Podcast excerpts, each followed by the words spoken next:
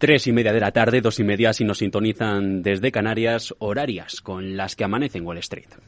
Capital Radio, servicios informativos.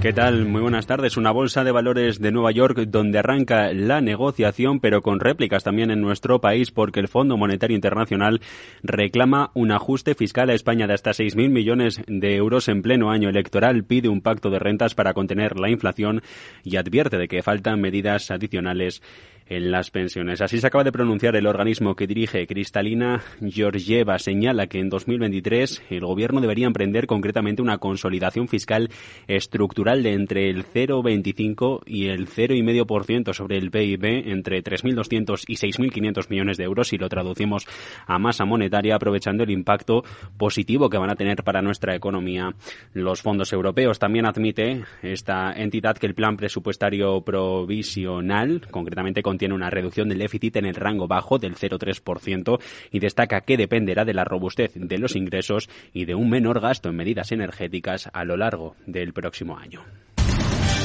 Y todo esto en tanto en cuanto el G7 prepara un tope de precios del petróleo ruso y llama a ajustarlo regularmente. Tiene previsto aplicarlo a las exportaciones marítimas del crudo de Moscú a partir del 5 de diciembre como parte de un paquete de sanciones dirigidas a castigar al Kremlin por la invasión de Ucrania. De momento, de lo que se habla es de un tope, según la agencia Bloomberg, de entre 65 y 67 dólares que le saldrían a cuenta a Rusia porque Moscú actualmente produce por debajo de este valor, con lo que podría seguir sacando beneficio a este comercio. En macro tenemos que aumentan las solicitudes semanales de desempleo, 240.000 en los últimos siete días, mientras que los pedidos de bienes duraderos en octubre rebotan sobre el punto porcentual. Todo esto en tanto en cuanto Eduardo Suárez Inclán, la Comisión Europea, descarta un contencioso con Estados Unidos ante la Organización Mundial del Comercio. ¿Qué tal? Muy buenas tardes. Así es, buenas tardes. Por el efecto de distorsión de la competencia de su ley de reducción de la inflación y porque perjudicaría a todos.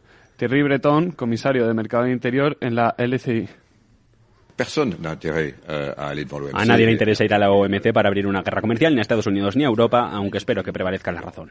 Así, euh, el próximo 5 de diciembre está previsto que el francés viaje acompañado a otros comisarios europeos a Washington. Todo esto en tanto en cuanto violentas protestas en la mayor fábrica de Apple en China.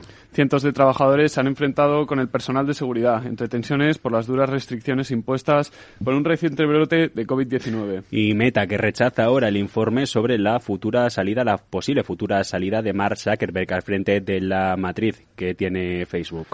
Esta información se filtraba ayer a media tarde y decía que el fundador de la red social de Facebook podría sacar fuera de la compañía en medio de unos pasos fallidos en el desarrollo del, del metaverso. Mientras que por resultados tenemos a Dier, que presenta una guía de ganancias más sólida a partir de 2023, o Autodex, que finalmente no cumple con las previsiones del mercado. Con un ingreso neto de 198 millones de dólares, estos son 91 centavos por acción.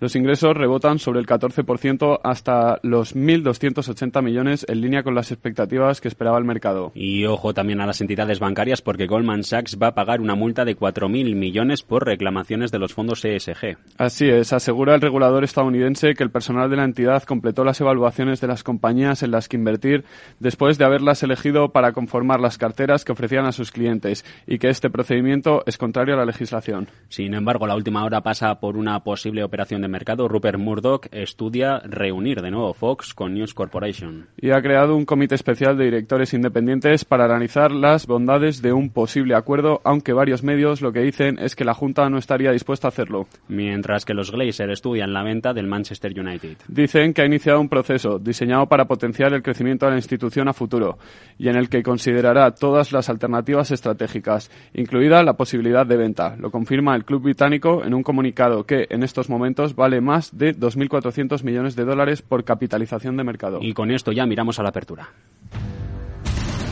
Claves del mercado. Clave en zona de compras, promedio de industriales, el Dow Jones por encima de los 34.100 enteros, rebotando un 0,22. El S&P por encima también de los 4.000 finalmente los consigue. Nasdaq 100 por debajo de los 12.000 en una ganancia del 0,21%. En el mercado de divisas que estamos viendo, al par euro-dólar, según las pantallas de XTB, con debilidad, debilidad para el billete verde, zona de negociación compra-venta de 1,033345. Se quedan ahora con Cripto Capital con Sergio Fernández.